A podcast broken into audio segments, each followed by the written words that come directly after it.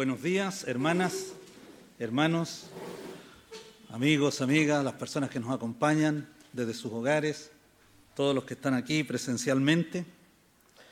Es un día especial, este día especial en que estamos presentando este proyecto, un proyecto que sabemos que está en el corazón del Señor.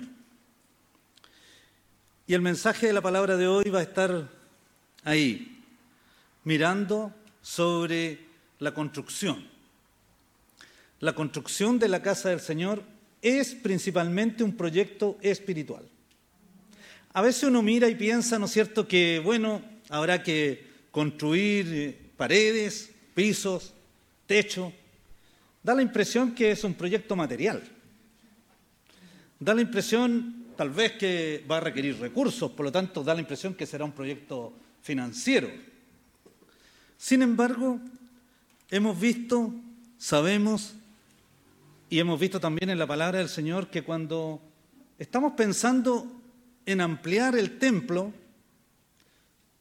en realidad estamos pensando en un proyecto que es un proyecto espiritual. Vamos a leer ahí en Ageo, a ver si avanzo. Ahí. Vamos a leer Ageo capítulo 1, versos 8 al 14. Eh, dice así, subid al monte, eh, estoy usando la versión Reina Valera, subid al monte y traed madera y reedificad la casa y pondré en ella mi voluntad y seré glorificado, ha dicho Jehová. Buscáis mucho y halláis poco. Y encerráis en casa y yo lo disiparé en un soplo. ¿Por qué? dice Jehová de los ejércitos. Por cuanto mi casa está desierta y cada uno de vosotros corre a su propia casa. Por eso se detuvo de los cielos sobre vosotros la lluvia y la tierra detuvo sus frutos. Y llamé la sequía sobre la tierra y sobre los montes, sobre el trigo, sobre el vino, sobre el aceite, sobre todo lo que la tierra produce sobre los hombres y sobre las bestias y sobre todo trabajo de mano. Esta es una realidad que estaba ocurriendo en ese momento. Pero fíjense lo que ocurre a continuación. Y oyó Zorobabel, hijo de Salatiel, y Josué, hijo de Josadac, sumo sacerdote, y todo el resto del pueblo, la voz de Jehová su Dios y las palabras del profeta Geo, como le había enviado Jehová su Dios. Y temió el pueblo delante de Jehová entonces Ageo, enviado de Jehová, habló por mandato de Jehová al pueblo, diciendo, yo estoy con vosotros, dice Jehová. Y despertó Jehová el espíritu de Zorobabel, hijo de Salatiel, gobernador de Judá, y el espíritu de Josué, hijo de Josadac, sumo sacerdote, y el espíritu de todo el resto del pueblo, y vinieron y trabajaron en la casa de Jehová de los ejércitos, su Dios. Así que, mirando esta porción de la palabra, mirando un poco la realidad de los israelitas en su época, eh, estamos observando y vamos a ir observando que se trata de un proyecto espiritual. Recordemos un poco más atrás.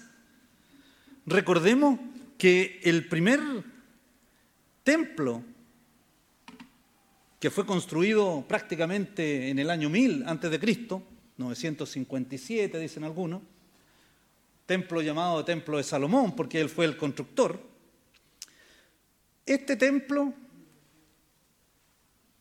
era la casa de Jehová, el Dios de los israelitas, donde estaba la gloria de Dios. Allí se guardaba el arca. Era un lugar importante de adoración del pueblo era un centro ceremonial. Ellos realizaban sacrificios ahí, sacrificios de animales para Dios. Era un lugar de reunión del pueblo y también podríamos decir, en algunas épocas, que pasó a ser una concentración del poder. Y de la economía del pueblo judío. Este templo era un templo muy importante para el pueblo judío. No era solo una construcción física. Fue destruido por los babilónicos en el tercer asedio de Nabucodonosor II contra Jerusalén en el 587 a.C. Bueno, y allí los judíos fueron llevados en cautiverio. Y luego entonces viene, eh, recordemos la historia, fueron llevados 70 años y entonces en su deportación y entonces viene el Señor y los permite que los traiga de vuelta. En este segundo en este segundo, segundo templo o la reconstrucción del templo viene después que los israelitas vuelven. Y ahí lo podemos leer en, varias partes, digamos, de la Biblia, hay bastante historia al respecto. Eh, me parece que avancé al revés. Ahí sí. Podemos leer en Ageo 1.1 que dice, en el año segundo del rey Darío, en el mes sexto, en el primer día del mes, vino palabra de Jehová por medio del profeta Ageo a Zorobabel, que era el gobernador, y a Josué, que era el sumo sacerdote. Bueno, y ahí ustedes pueden leer la historia en Ageo, ¿no es cierto? Pero también nosotros podemos ver en la historia, y podemos leer también en Edras, capítulo 1, y Edras capítulo 5, ustedes lo pueden hacer en su casa, pueden leer la historia, cómo el Señor levantó a estos hombres, a los profetas, para que hablaran al pueblo, para que vinieran al pueblo a la reconstrucción. Y tal como leímos al principio, este mensaje estaba orientado en la reconstrucción del templo. Muy importante. Y lo importante de lo que leímos también allí en Ageo capítulo 1 dice que vino la voz eh, del Señor traed madera, reedificad la casa, porque allí seré glorificado. Pero lo importante es que Zorobabel, Josué y todo el pueblo oyeron la voz del Señor. Y el Señor les dijo, yo estoy con ustedes.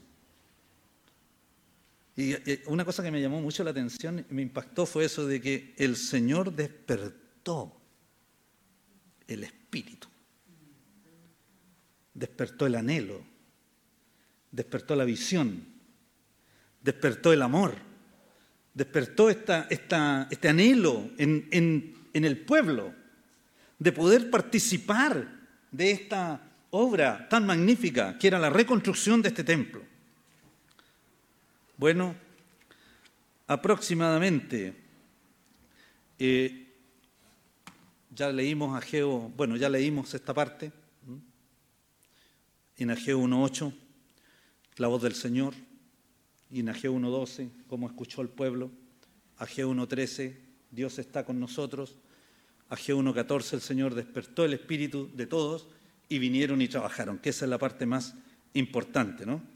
Y la reconstrucción entonces de este templo tenía una importancia fundamental para el pueblo. ¿Qué sigue?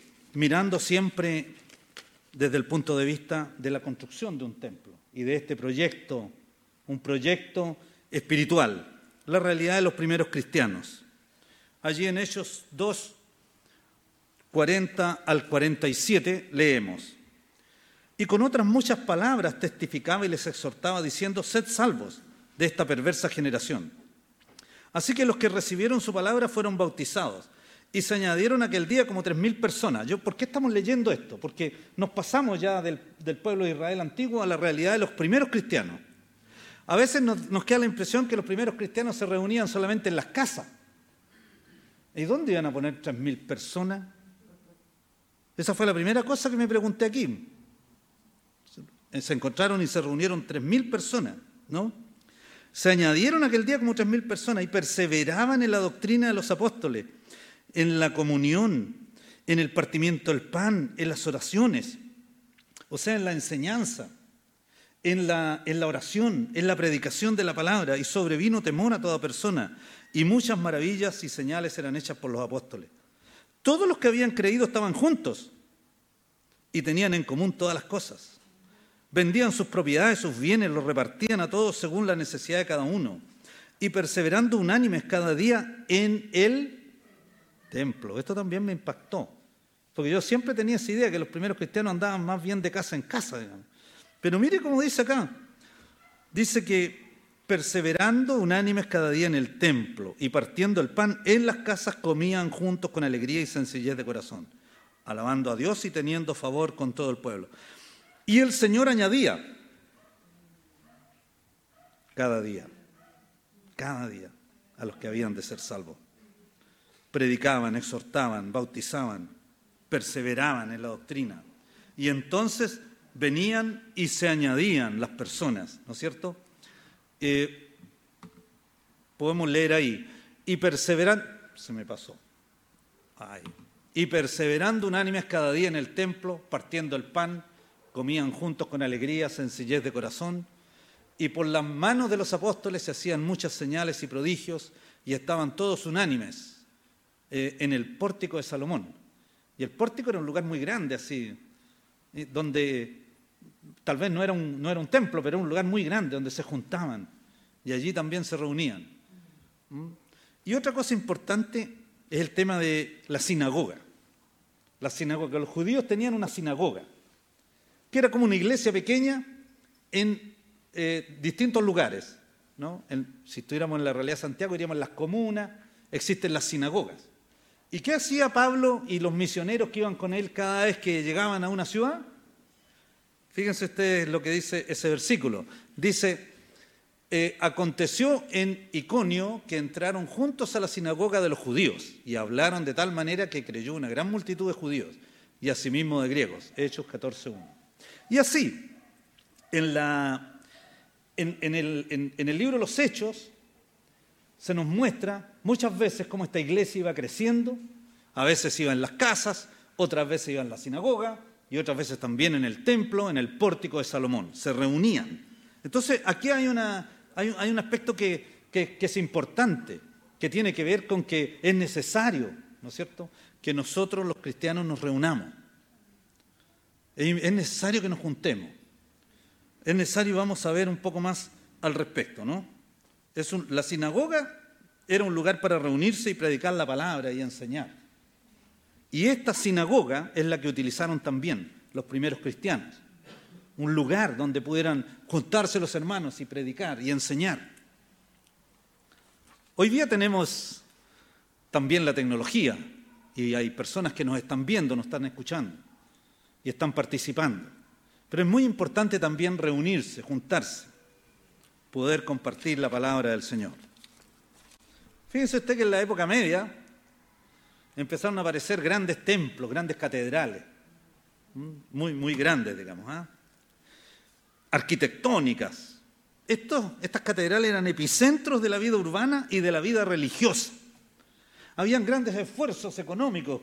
Yo a veces cuando miro estas catedrales digo, pucha, ¿cuánto, cuánto dinero tiene que haber habido ahí para poder construir tremenda eh, infraestructura? Parecían muy centradas en Dios, aunque también parecen centradas en el hombre. ¿no? Se ve ahí mucho orgullo.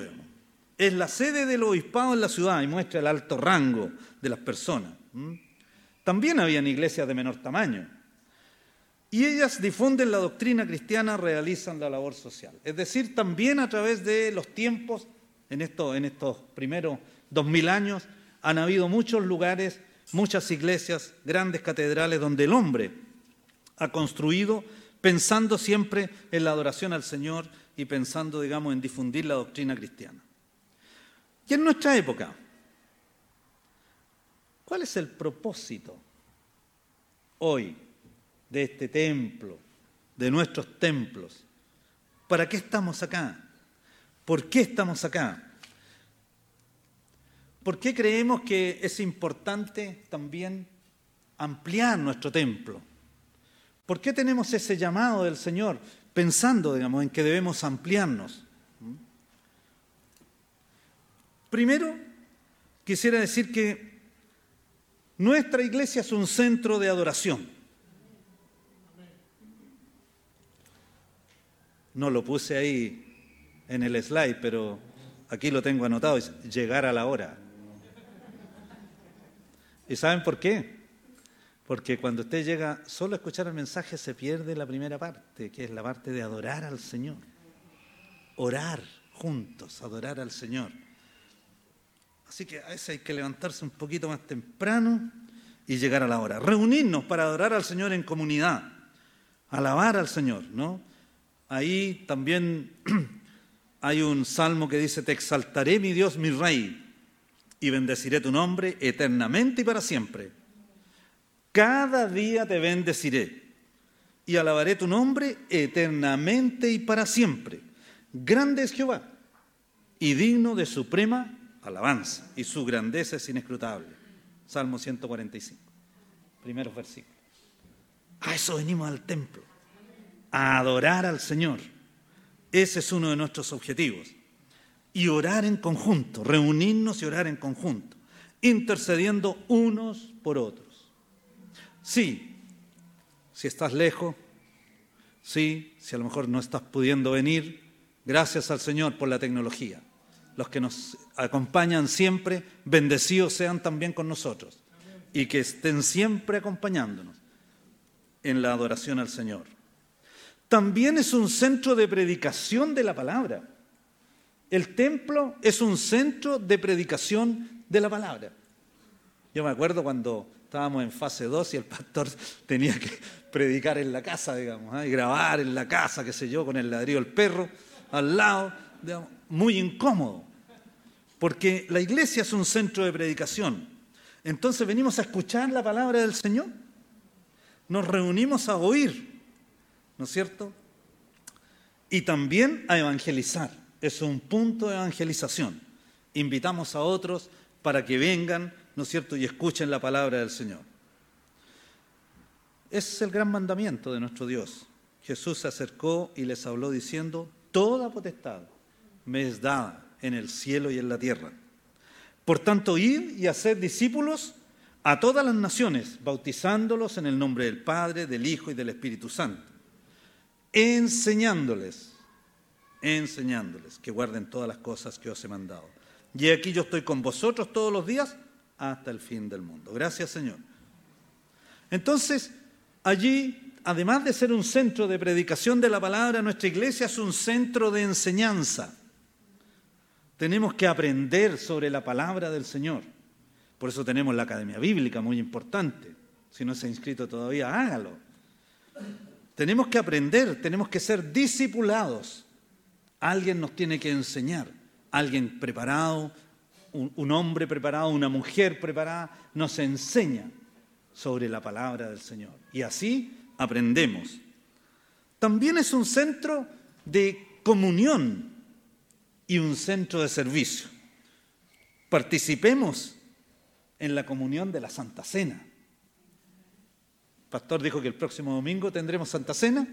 Venga, venga. Los que puedan venir, vengan a participar de la Cena del Señor. También nuestra iglesia es un centro de comunión de la Santa Cena, pero también es un espacio de reunión de las familias, de las familias de la iglesia, de los niños, de los jóvenes, de los adultos, es un espacio también en el cual podemos preparar servicio hacia la comunidad, podemos servirnos unos a otros a través de los ministerios de la iglesia. Es muy importante entonces este lugar. Entonces, es también importante entender que una construcción de un templo no es un proyecto físico, es un proyecto espiritual. Es un proyecto espiritual. Así que bueno, invitarles a todos, invitarles a todos a participar de estos proyectos. Nosotros con mi esposa Adriana hemos tenido la oportunidad de participar en otros proyectos. Estuvimos en la Florida, aquí estoy viendo a mi querido Luis con, con, su esposa, digamos, eh, y también algunas otras personas eh, que estuvieron en el proyecto de la Florida. Y, en esos años, fines de los 80, principios de los 90, donde la iglesia de, la Florida era, era, una iglesita muy pequeña que estaba metida entre medio de una calle por ahí, y entonces decide lanzarse en un proyecto. Y comienza entonces la adquisición de un terreno y luego de otro terreno en Vicuña Maquena. Y luego comienza, igual que acá, la construcción de un edificio educacional. Nosotros llegamos hasta ahí porque después nos fuimos, no porque nos enojamos con la iglesia, sino que porque nos fuimos fuera del país. Eh, y ya iba el edificio educacional en sus tres primeros pisos. Posteriormente la iglesia avanzó a un cuarto piso en el edificio educacional y finalmente construyeron el templo. Bendiciones, ¿sabes? Que yo pensaba después alguna vez visitando, decía yo, ¿cuánta gente hay acá? ¿Cuántas personas el Señor ha traído acá? ¿Cuánta gente ha pasado por esta iglesia? A veces pasa la gente y se va. Pero escucha el mensaje de la palabra, muchos se quedan. Otros proyectos que hemos visto acá, por lo menos en, Santiago, en la primera iglesia, también tenían una iglesia pequeña en un sector, el terremoto la mandó abajo. Qué mensaje más rápido del Señor, echó abajo la iglesia y tuvieron que construir y ahí están en Bustamante.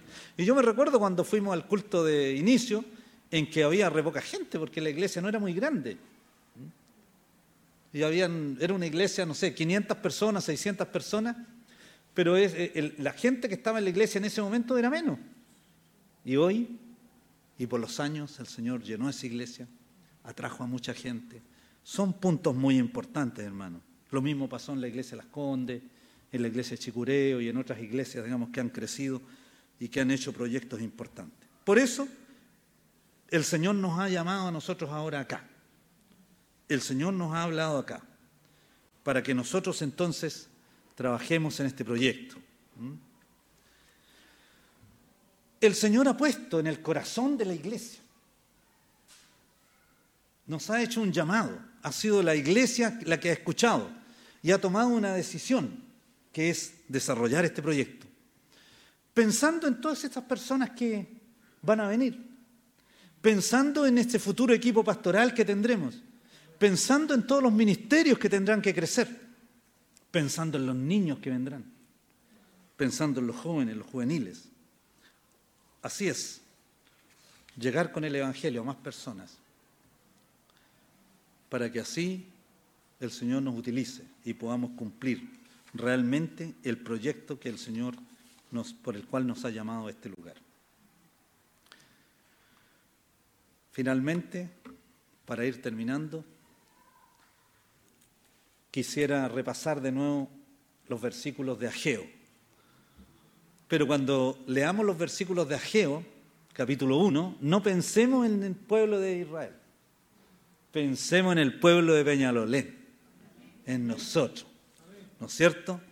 Entonces, el verso 8 que decía, decía, subid al monte, ¿no? Traed madera.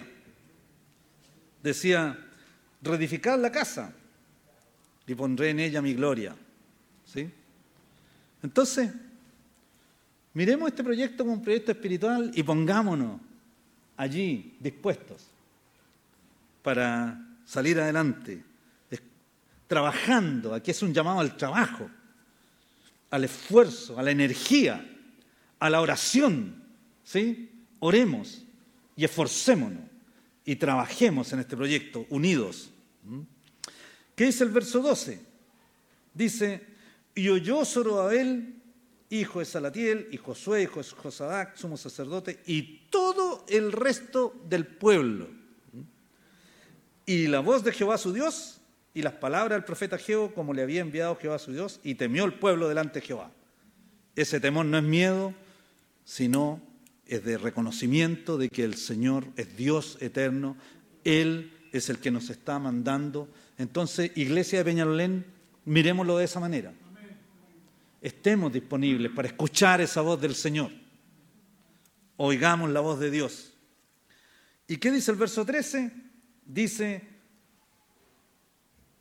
entonces Ageo, enviado de Jehová, habló por mandato de Jehová al pueblo diciendo, yo estoy con vosotros, dice Jehová. El Señor está con nosotros.